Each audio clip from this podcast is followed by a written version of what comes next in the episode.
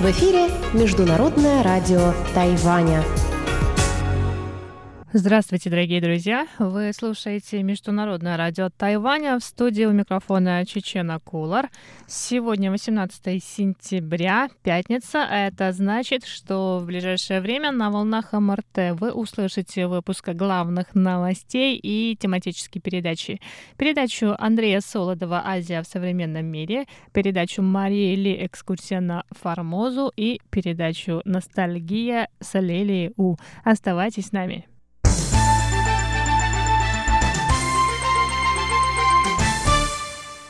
А сейчас главные новости 18 сентября. Заместитель государственного секретаря США Кит Крак провел 18 сентября серию встреч с руководством Китайской республики Тайвань.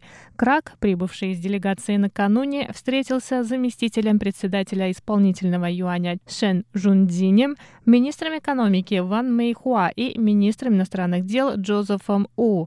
В Министерстве экономики Тайваня рассказали, что стороны готовятся к проведению детальных переговоров по торгово-экономическим вопросам. В Тайваньском министерстве иностранных дел добавили, что Помощник государственного секретаря США по делам Восточной Азии и Тихоокеанского региона Дэвид Стилвелл 31 августа объявил о намерении Штатов провести переговоры с Тайванем на тему торгово-экономического сотрудничества. Сразу после этого власти США отправили на Тайвань заместителя госсекретаря Кита Крака, сказали в министерстве.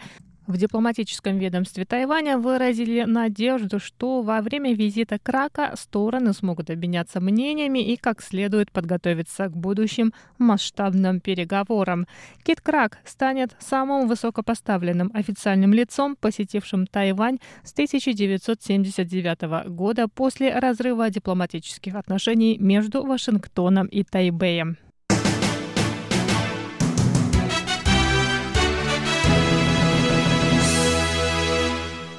Премьер-министр Китайской республики Тайвань Су Джинчан ответил сегодня на вопросы, касающиеся резолюции, предложенной конгрессменом США об установлении дипломатических связей между странами. Ранее член Палаты представителей США Том Тиффани выдвинул совместную резолюцию, призвав американские власти установить дипломатические отношения с Китайской республикой Тайвань и отказаться от политики одного Китая. Су Джинчан сказал, что Тайвань – ответственный член между международного сообщества и пример свободного мира. По его мнению, Тайвань мог бы оказать еще большую помощь миру, если бы он смог беспрепятственно действовать на международной арене, в частности, во время пандемии коронавирусной инфекции COVID-19. Кроме того, если бы не было политического вмешательства, Тайвань смог бы расширить поле торговой деятельности и внести вклад в развитие всего мира. 同时，其他的方面，台湾 и в других сферах Тайвань обладает отличным опытом и достиг успехов, которыми может поделиться с миром. Мы рады быть ответственным членом международного сообщества. Если бы оно не было подвержено политическому влиянию Китая, Тайвань смог бы внести больший вклад. Мы стараемся сделать это. 台湾可以有更多的贡献，我们也努力要这样做。 Тайваньский премьер-министр также сказал, что визит заместителя государственного секретаря США Кита Крака на Тайвань – еще один пример нарастающей поддержки со стороны США. Ранее Тайвань посетил министр здравоохранения США Алекс Азер, и оба визита, по мнению Су Джинчана, свидетельствуют о прорыве в двусторонних отношениях.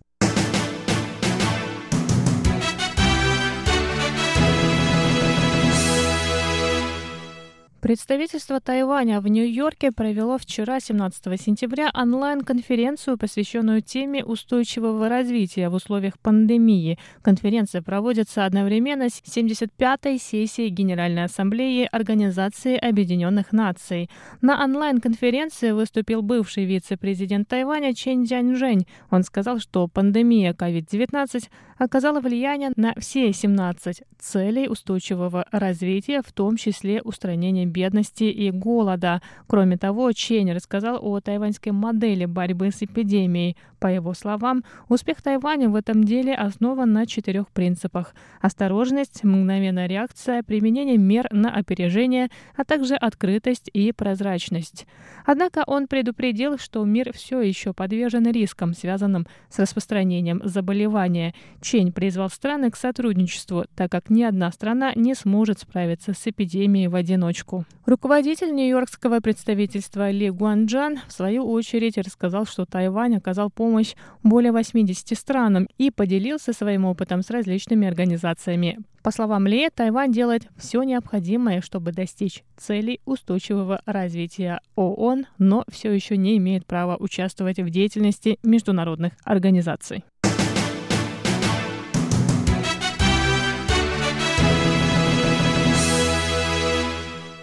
Тайбэй занял восьмое место среди умных городов мира. Он опустился на одну строчку по сравнению с прошлым годом. Об этом сообщили в Международном институте управленческого развития в Лозанне, Швейцарии. Рейтинг умнейших городов составляется второй год. В этом году первые строчки рейтинга заняли Сингапур, Хельсинки и Цюрих. Составители рейтинга опросили 13 тысяч человек из 109 городов мира. Их спросили о влиянии технологии на здравоохранение, мобильность, управление и проведение мероприятий. Составители рейтинга рассказали, что города оцениваются не только по объему примененных технологий, но и их влиянию на качество жизни горожан. В докладе также говорится, что мир становится более разрозненным, и он станет безопаснее, если люди будут жить в маленьких городах городах.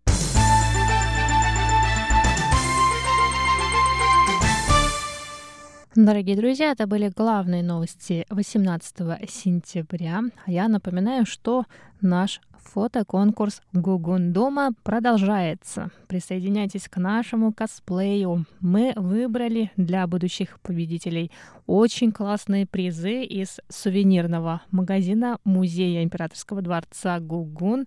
Фото и описание призов вы можете найти по ссылке в постах об этом конкурсе на страницах русской службы МРТ в социальных сетях Facebook и ВКонтакте, а правила конкурса такие. Вам нужно выбрать любое из предлагаемых нами фото, сделать собственную фотографию из подручных материалов и прислать нам вместе с оригиналом на адрес russ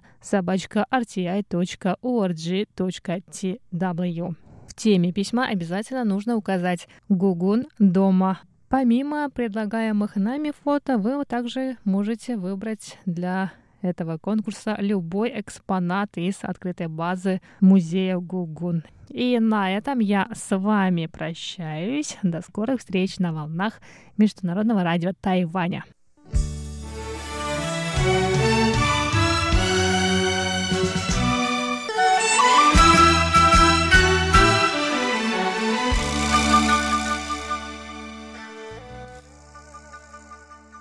Здравствуйте, дорогие слушатели Международного радио Тайваня.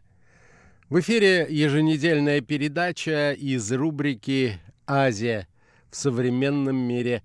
У микрофона ведущий передачи Андрей Солодов.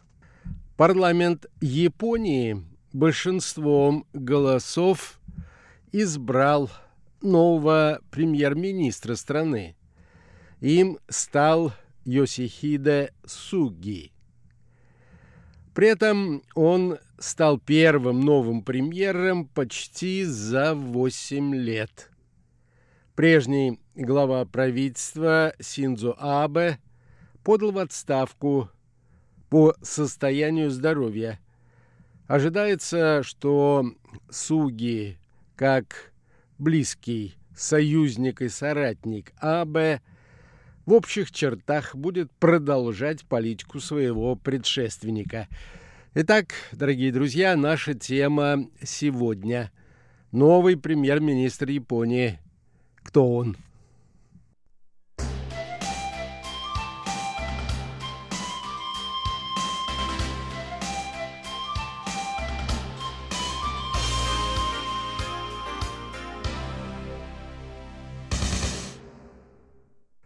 До парламентских выборов прошли выборы лидера правящей либерально-демократической партии. И во время этих партийных выборов Суги 70 ветеран партии, разменявший седьмой десяток, стал ее лидером.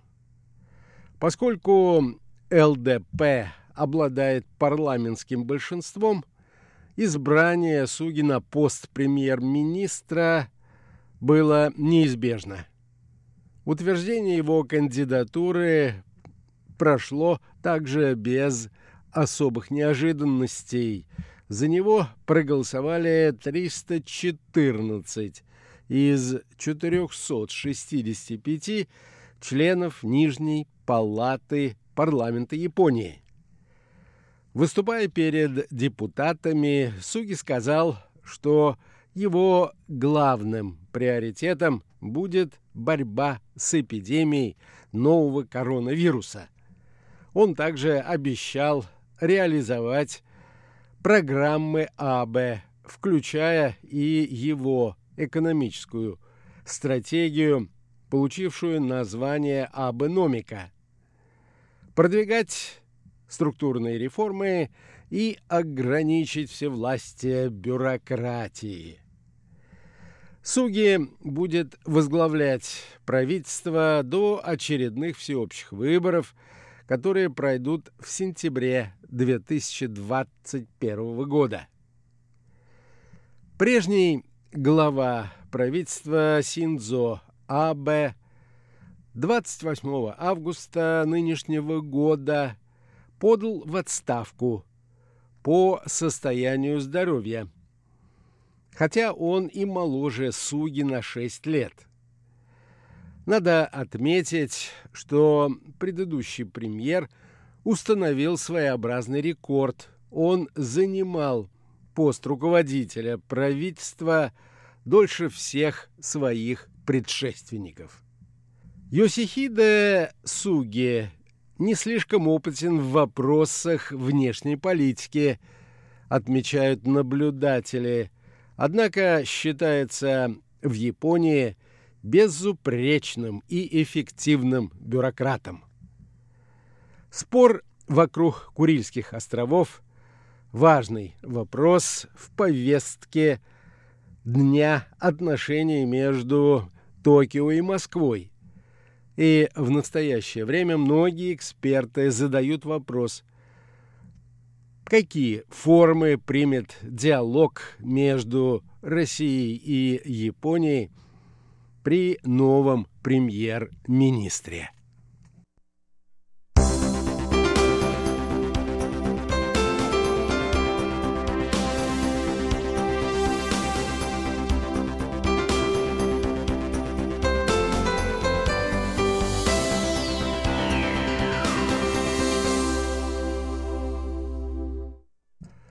Ранее Суги работал секретарем Кабинета министров. Он ближайший сподвижник и избранник Синзо Абе. Накануне партийных выборов его считали самым вероятным победителем. Перемен, во всяком случае кардинальных, в политике Японии при его премьерстве не ожидается. Что мы знаем о новом премьер-министре? Новый лидер ЛДП и руководитель японского правительства родился в семье простого фермера, который специализировался на выращивании клубники. При этом сам Суги сельским хозяйством не занимался, а всю свою сознательную жизнь был политиком. Синдзо Абе и другие партийные боссы ЛДП сделали ставку на Суги, главным образом потому, утверждают знатоки японской политики, что он наилучшим образом представляет преемственность и способен, по мнению многих, продолжить правление Абе его курс без самого Абе. Суги не считается особо энергичным и деятельным политиком, зато имеет репутацию практического человека. Самое запомнившееся его появление на публике было связано с переходом престола от императора Акихито к его сыну Нарухиту 1 мая 2019 года. Суги по должности секретаря кабинета выпала честь публично огласить название 248-го по счету девиза царствования, который на русский язык может быть переведен как «гармоническое правление». После этого за ним закрепилось прозвище «Дяденька гармонии». Наблюдатели, однако, не уверены, что Суги, обеспечив преемственность на протяжении ближайшего года, затем и дальше поведет партию на новые выборы. Возможно, к тому времени либерально-демократическая партия решит выдвинуть более яркую личность, которая будет способна привлечь новых избирателей.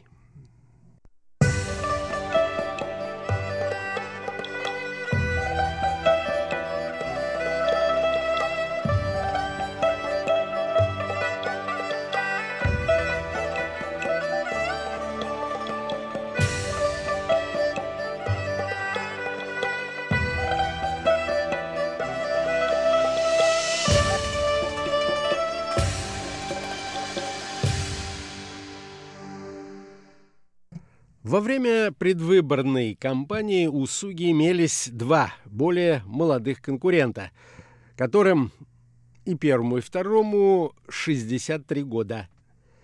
Фумио Кисида работал при Синдзо Абе министром иностранных дел, а в последние три года возглавлял главный мозговой центр ЛДП Совет политических исследований. Его главным козырем был дипломатический опыт, но по имеющимся данным, которые просочились в печать, Абе отказал ему в поддержке. Сигеру Исиба, генеральный секретарь ЛДП, ранее занимавший пост министра обороны, больше других кандидатов дистанцировался от уходящего премьера и стремился олицетворить собой грядущие перемены. В этот раз, по мнению японских аналитиков, шансов у двух конкурентов нынешнего премьера было немного, но участие в выборах повысило их шансы в борьбе, которая неизбежно развернется внутри либерально-демократической партии в преддверии выборов 2021 года. Как я уже отмечал, предыдущий премьер-министр Японии Синдзо Абе аргументировал свое решение уйти в отставку тем, что произошло обострение болезни и ухудшение его состояния он извинился перед своими согражданами за то, что не смог доработать положенный ему срок до конца. 65-летний Синдзо Абе давно страдает язвенным колитом. По словам Абе, последнее время заболевание обострилось. Синзу Абе, возглавлявший правительство с 2012 года, ушел в отставку через четыре дня после того, как побил рекорд продолжительности пребывания на посту премьер-министра. Рекорд в истории современной Японии. Надо добавить, что он руководил правительством еще в 2006-2007 годах. И тогда также внезапно для всех покинул этот ответственный пост в связи с обострением заболевания. Передача власти, отмечают наблюдатели, произошла в Японии в непростое время. В стране продолжается пандемия коронавируса, вызвавшая самый сильный экономический спад в современной истории этого государства. Япония, надо отметить, на протяжении последних нескольких лет находилась в состоянии экономической рецессии или же демонстрировала крайне медленный экономический рост. Долговременный план перезапуска экономики, который связывают с именем ушедшего премьера и который получил название АБ Номика, только начал осуществляться и не успел принести результатов. И в это время как раз и началась пандемия. Другой вопрос, остающийся нерешенным, который был поставлен в повестку дня японской политики Синдзо Абе, это реформа послевоенной конституции Японии, одним из характерных мест которой является пацифистские мотивы. Синзо Абе планировал формально узаконить существование японской армии, которая до сих пор именуется силами самообороны, и отменить запрет на любое ее использование за пределами страны, в том числе и в миротворческих операциях по мандату ООН.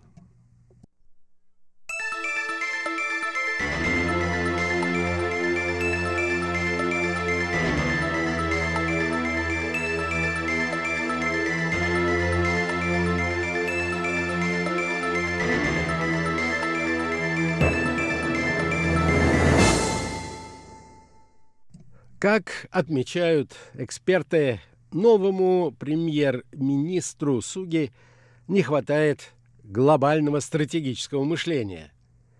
Его единственный лозунг, отмечают они, помощь самому себе, помощь друг другу и помощь обществу. С упором на неолиберальную помощь прежде всего себе и ответственность каждого – прежде всего за самого себя. В то время как пандемия делает целые слои населения Японии экономически уязвимыми и неспособными помочь себе, так же, как и во времена сравнительного экономического процветания. Для России в отношениях с Японией наиболее важным – является заключение мирного договора по итогам Второй мировой войны, который до сих пор не подписан из-за территориального спора об островах Кунашир и Туруп, Шикотан и Хабамаи. В России эти территории называют Южными Курилами – Япония же отрицает их принадлежность к Курильской гряде и считает своими так называемыми северными территориями. Синзо Абе и российский президент Путин встречались в общей сложности 18 раз. Но, несмотря на звучавшие неоднократно оптимистические заявления – в решении проблемы северных территорий так и не продвинулись. От Йосихида Суги, являющегося по сути переходным премьером, и прежде мало занимавшегося внешней политикой, вряд ли стоит ждать каких-то прорывных решений в этой области. Следует подчеркнуть также и то, что у обеих сторон отсутствует практически пространство для маневра. Одна из недавних поправок в Российскую Конституцию прямо и без обиняков запрещает отчуждение территории государства в пользу кого-либо, а для любого японского политического деятеля заключение мирного договора с Россией без получения северных территорий стало бы настоящим политическим самоубийством. Президент Путин направил поздравительную телеграмму Суги по случаю его избрания на пост премьер-министра. За последнее время, в том числе благодаря усилиям вашего предшественника Синдзу Абе, удалось немало сделать для развития диалога между нашими странами, подчеркивалось в телеграмме. Помимо того, что премьерство Синдзу Абе запомнится его соотечественникам энергичными попытками добиться разрешения неразрешенных в прошлом проблем – во взаимоотношениях с Россией, вспоминать будут также, очевидно, его деятельность во время восстановления Японии после разрушительного землетрясения и цунами, а также некоторые успехи, которые были достигнуты в области экономического подъема, а также, как отмечают наблюдатели, Синдзу Абе удалось заручиться благосклонностью непредсказуемого американского президента Дональда Трампа.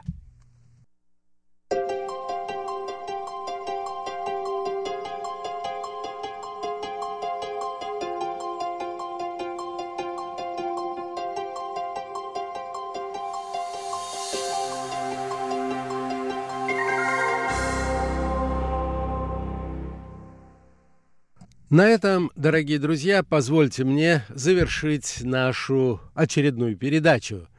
В ней речь шла о формировании нового правительства в Японии во главе с новым премьер-министром господином Суги. Предыдущий премьер Синдзо Абе был вынужден подать в отставку в связи с ухудшением состояния здоровья – всего вам доброго, дорогие друзья. Будьте здоровы. До новых встреч.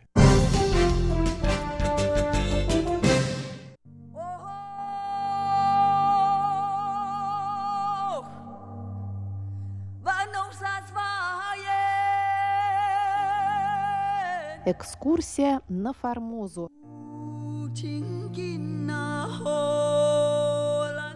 В эфире передача «Экскурсия на Формозу» у микрофона Мария Ли. Напомню, что этот цикл основан на книге Валентина Лю «Экскурсия на Формозу. Этнографическое путешествие Павла Ивановича Ибиса». И в завершении этого цикла мы читаем фрагменты из третьей статьи Ибиса «Формозский вопрос между Китаем и Японией.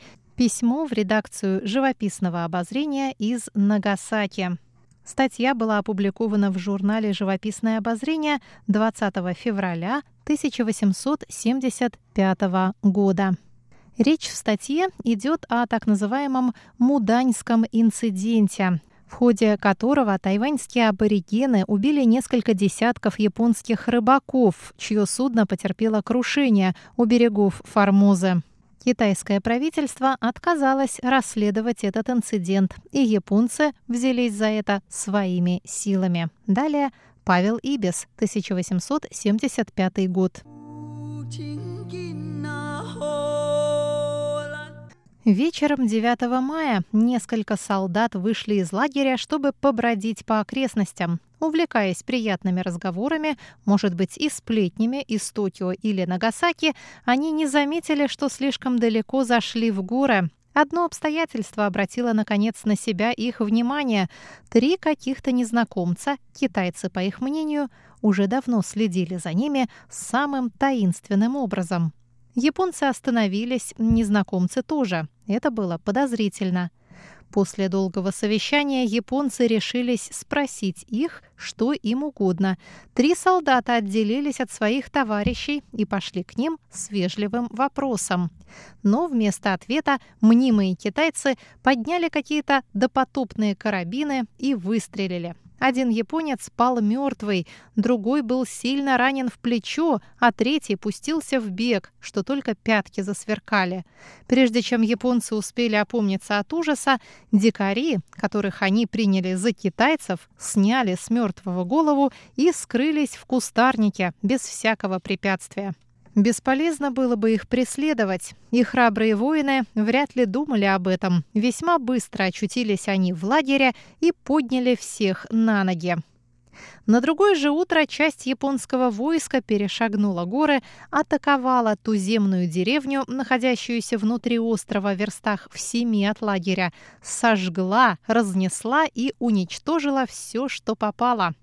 Начальник деревни, сын его и 30 других мужчин были убиты. Всего их было 70 человек в деревне. Оглушительный плач детей и женщин при потере своих отцов и мужей трогал даже японцев. В одной нагасакской газете рассказывают с умилением, как о примерном факте гуманности, что японцы щадили всех стариков, женщин и детей. Вечером того же дня победоносный отряд возвратился в лагерь, потеряв только семь человек. Как трофей победы привезли они с собою кучу старого оружия, отнятого у туземцев, как то множество луков, отравленных стрел, ножей, пик и кремневых ружей китайской работы и прочее. Этим начались военные действия японцев, которые описаны в японских газетах как ряд удивительных подвигов в борьбе с природой и лишениями всякого рода. Там же японцы выставлены некоторым образом маленькими прусаками. Строгая дисциплина, безусловное повиновение и неимоверная храбрость составляли главную характеристику отряда. Но со стороны было слышно о несогласии между начальствующими, о беспорядках в лагере и малодушии рядовых, которые совсем упали духом, когда между ними начала свирепствовать лихорадка. Но что бы там ни было, японцы взяли свое, отправились вовнутрь острова, резали, жгли, словом, задавали страху дикарям, пока вмешательство китайцев не остановило их в этом приятном занятии. Вот некоторые подробности продолжения этого похода, как оно рассказано в Rising Sun. Далее цитата. Последнего мая был отдан приказ по лагерю приготовиться к походу в область Бутанов. Это племя могущественнее других и относится к японцам особенно недружелюбно. Бутаны живут в горах, в довольно хорошо укрепленных деревнях, находятся еще почти в диком состоянии и отличаются свирепостью и грубостью нравов. 1 июня японские войска, разделенные на четыре корпуса и снабженные артиллерией, двинулись в горы по разным направлениям. Запасы были сделаны на продолжительное время и рандеву назначено на утро третьего. Много им пришлось бороться с непредвиденными затруднениями, как это бывает обыкновенно в диких незнакомых местностях, где нет ни хороших дорог, ни точных карт. В первый день похода шел вдобавок сильный дождь, который испортил все тропинки и дорожки без того плохие, и этим в десятеро затруднял поход. Реки поднялись и выступили из своих берегов, покрывая далекие пространства в долинах водою. Переправа людей, артиллерии и багажа была по быстроте течения крайне затруднительна и опасна, но благодаря разумным распоряжениям и бодрости людей все шло успешно. Утонул только один человек. Местность, которую они проходили, суровая, высокие обрывистые горы, непроходимые леса и скользкие, узкие тропинки. Ночевали они большей частью на открытых горных вершинах и питались сладким картофелем, буйволами и кабанами, которых тут же поблизости настреляли. Туземные племена, через территорию которых они маршировали, не оказали им серьезного сопротивления. Они охотно подчинялись японцам и поддерживали их даже провизией. Но, вступив в область бутанов и кускусов, положение их несколько изменилось. Были частые стычки с дикарями, которые стреляли в них из-за кустов и скал совершенно безнаказанно и много этим вредили. Деревни их нашли пустыми. Все жители, исключая нескольких жалких старух и ребятишек, покинули их еще до прихода японцев и скрывались в лесах. Японцы не щадили ничего, все было предано огню и разрушению. Далее следует перечень встреченных по деревням всех тех племен, с которыми японцам пришлось иметь дело, их численность и главные качества. Например, написано, что Бутан, их было 250 человек, крайне дики и жестоки. Сабари 220 человек, дружелюбны, Кашираи мирного нрава и так далее. Некоторые из этих племен смешаны с китайцами, другие состоят только из малайцев, продолжает Ибис. Большинство из них миролюбивого нрава и согласны подчиняться японцам, но бутаны и кускусы совершенно дики и не признают никаких законов. Вместе с старыми ружьями и прочими трофеями японцы прислали и 11-летнюю девушку в Нагасаки, Молодая пленница произвела громадный фурор. Стечение народа в таможенном здании, где ее держали и показывали, было громадное. Всякому хотелось видеть представительницу тех страшных дикарей, которые так бесцеремонно скушали их соотечественников, и бедному ребенку не было покоя. Впрочем, она мало обращала внимания на своих многочисленных посетителей, которые с привычной деликатностью пытались развлекать ее. Бессознательно принимала она от них все безделушки и также бессознательно положила их в сторону. Одна она большей частью плакала. 15 июня отправили ее в Иеду, вероятно, чтобы показать императору. Предполагают, что японцы дадут ей хорошее воспитание, то есть выучат ее играть на самсене и выть при этом неимоверно жалостно, квинтэссенция женского образования. И здесь же дана сноска, что девочка из народности Пайван была отправлена на пароходе в Японию в 1874 году, и перед отъездом японский фотограф сделал шесть снимков. В Японии девочке дали прозвище Атай, Тайванька, учили азам японского языка, письма и культуры. В ноябре того же года ее отправили на родину, снабдив массой подарков – три ящика. Ее передали вождям 18 общин на юге Тайваня, и дальнейшая судьба Атхай неизвестна. Продолжение статьи Ибиса на следующей неделе в рубрике «Экскурсия на Формозу». С вами была Мария Ли.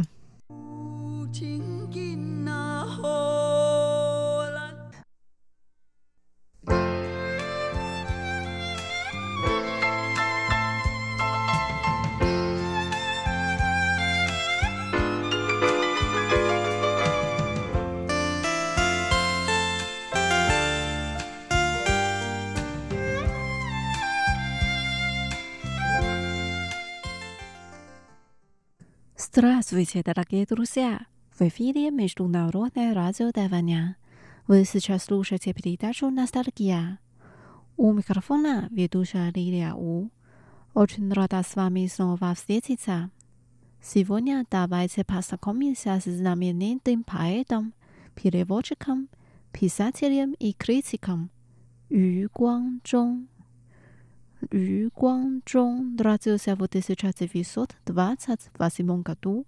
В 1952 году он закончил университет иностранной литературы Тайванского университета. В 1958 году Ю отправился на стажировку в США. В свет вышло более 50 сборников его стихов. В 70-х годах его стихи написал много песен. Теперь давайте их послушаем.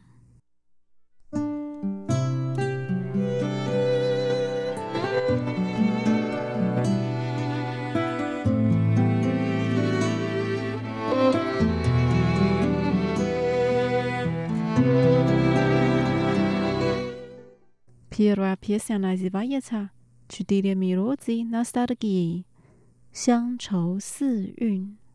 В песне так поется – «Дай мне аромат зимней сливы, ох, сливы, как материнский, аромат зимней сливы, мамин аромат, это аромат ностальгии. Дай мне аромат зимней сливы, ох, сливы».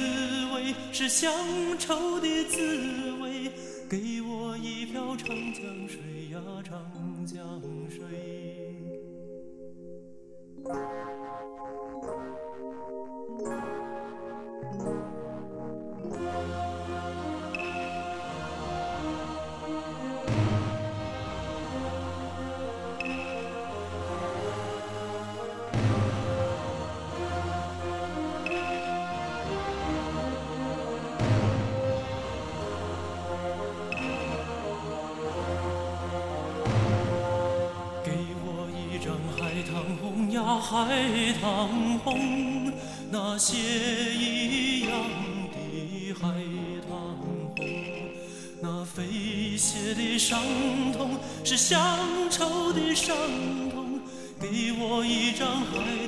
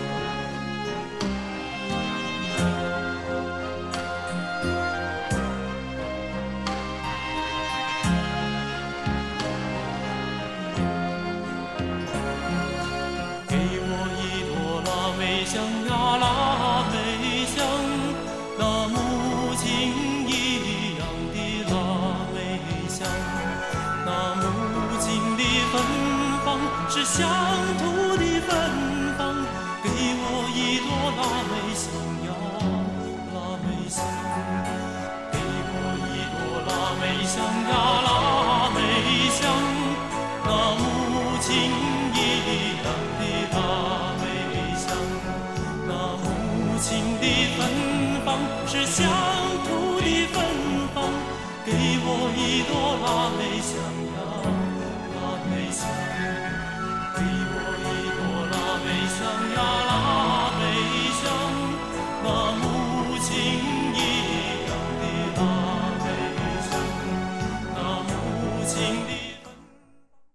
Вторая песня в этом мире, 江湖上. Почему письмо всегда летает в облаках? Почему в руках проездной билет? Почему дурной сон прячется под подушкой? Почему я обнимаю твое палито? Все ответы разлетаются по ветру. thank you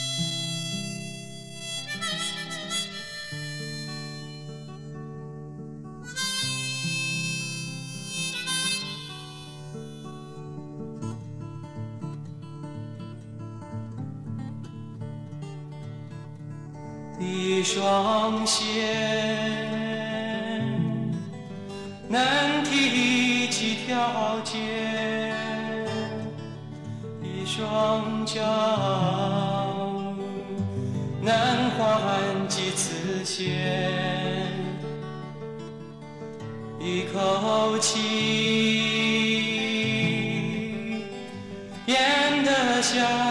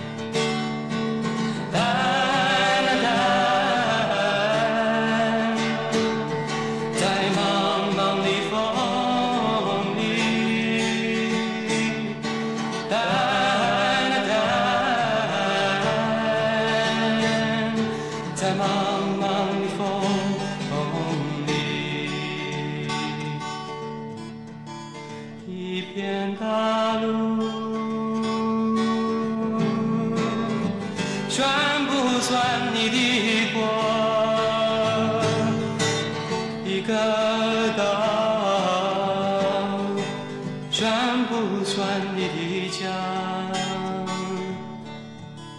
一眨眼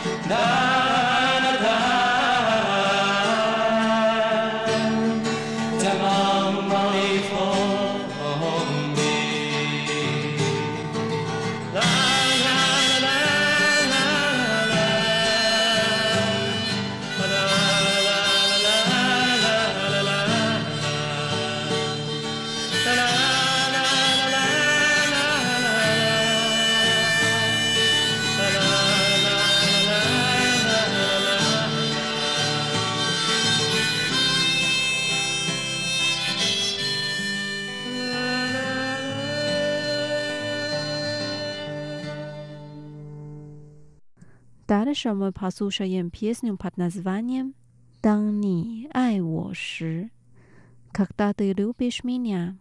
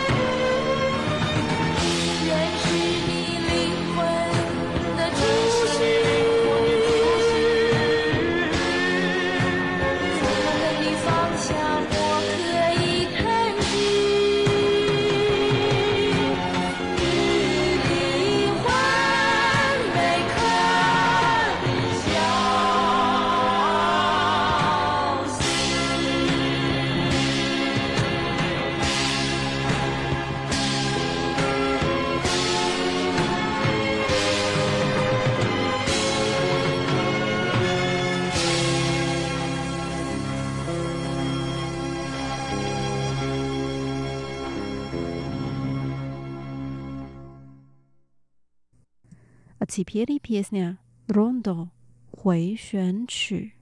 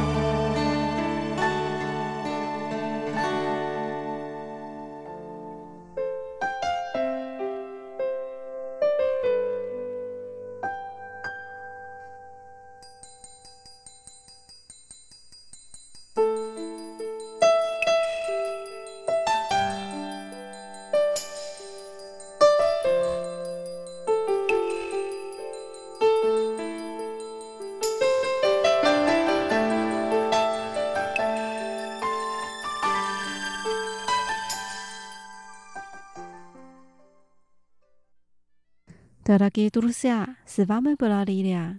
Давайте встретимся через неделю в передаче «Ностальгия». Желаю вам прекрасного дня. Пока.《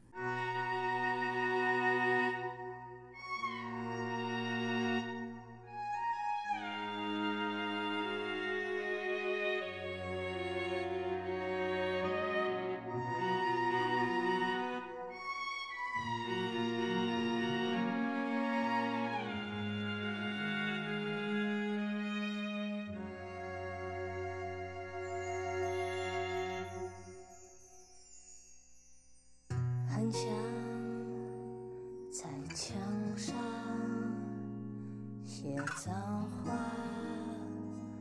来敷衍你，不然就像脸上这一圈来停止这混乱，我们翻来又覆去。我也走不太进去，你那无坚不摧就算我能看得穿，就算透明像月光，回忆游来游去却不散。早上太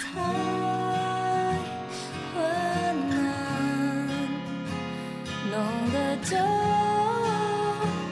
么冷，颜色的摧残，曾经的遗憾，我不敢去想。